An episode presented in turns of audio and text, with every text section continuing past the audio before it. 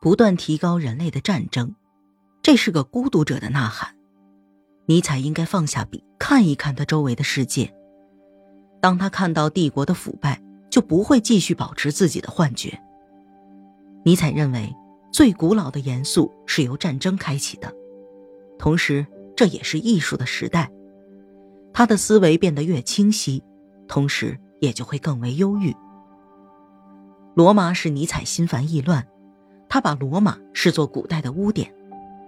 这个好战庸俗的城市让他充满了忧郁的预感。他写道：“罗马是典型的野蛮之国，在这儿意志不能达到崇高的目的，其组织越强大有力，其道德就越让人难以忍受。谁会喜欢这种庞然大物呢？”尼采对古希腊的梦幻念念不忘，他认为古希腊的文化精神一旦被唤醒，就会转化为一场反对当今文化的战斗。尼采的梦想总是遭受来自生活的打击，这让他感到非常痛苦。欧维贝克是个与众不同的人，他精力充沛，才思敏捷，是尼采忠实的倾听者，但却并不追随他。作为一个生在德国、学在法国的人。他分担着尼采的忧虑和梦想，但却还不能与尼采相提并论。布克哈特才智超群，个性鲜明，但他对尼采满怀激情的渴望却从不抱希望。瓦格纳的激情与希望是无可挑剔的，但他刚刚针对被征服的巴黎人发表了一出滑稽剧，让尼采读后大加指责。这些朋友，尼采没有一个是信任的。巴塞尔大学空出了一个哲学教授的位置，尼采告诉罗德，让他去申请这一职位，这样他们就可以再次见面。但罗德却没有被录用，尼采开始变得越来越忧郁。尼采一直都没有从战争的磨难中恢复过来，睡眠也不再听从他的召唤了。二月，他精神方面的控制力开始彻底崩溃，而且这种失调呈现出了急性症状。剧烈的神经疼、失眠、眼病、胃病、黄疸，整整折磨了他五个月。尼采把伊丽莎白叫了回来，接着便启程去了卢加诺。那个时候，旅游者只能乘车越过圣戈达德山脉。尼采的旅伴健谈幽默，极不寻常，他就是马西尼。这两人相处的十分融洽。马西尼引用了一句格言。气绝中道，坚定地活在整体、全部和美之中。尼采此后一直都没有忘记这个格言的传颂者，也没有忘记那天健康而又短暂的旅行。愉快的旅行对尼采的健康是很有帮助的。到达卢加诺时，他已经完全康复了。尼采的性情依然温和而又年轻，他开始变得容光焕发，快乐的激情也被再次燃起来。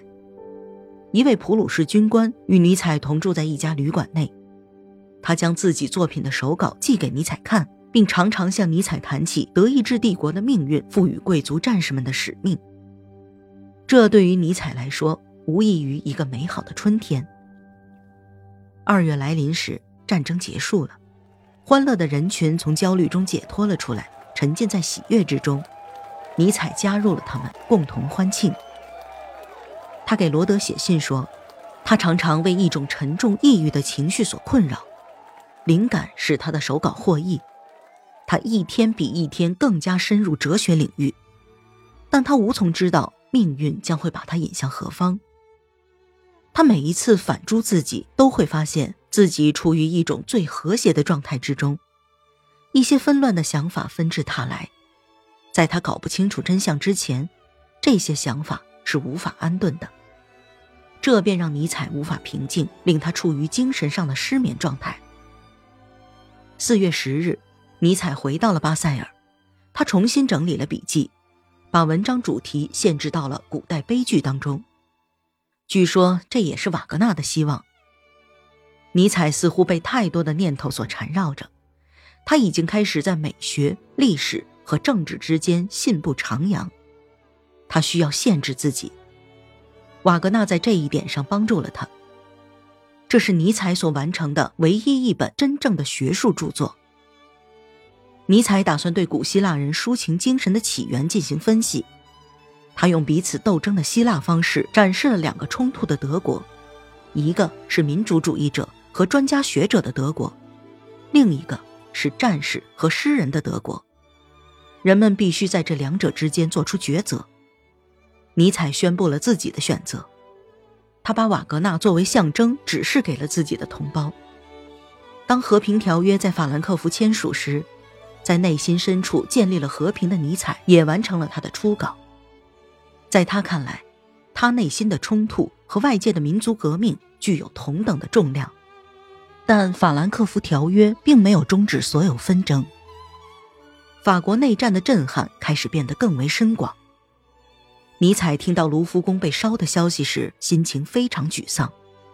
那些最美的作品都遭到了破坏。尼采所有的恐惧都得到了证明。他写道：“没有等级秩序，文化就不能够继续存在。只有奴隶制才能给社会以力量，社会才能以优雅、仁慈和美作为回报。”他突然想起了布克哈特，并且十分想见他。他去了布克哈特的家，但是布克哈特却已经出了门。尼采就像是一个走投无路的人，徘徊在路上。最后回到家时，他却发现布克哈特正在书房里等他。这两个人长久地待在一起，独自在隔壁的伊丽莎白透过关闭的房门听到了他们的啜泣声。尼采在给格斯道夫的信中说道：“要是我们带着平和的自负来看待一场反文化战争的爆发。”要是我们仅仅把这种错误归咎于那些做出这些行为的不幸者，那我们就错了。当我看到最优秀的艺术作品竟然毁于一旦，生活便在我面前呈现出一片荒诞。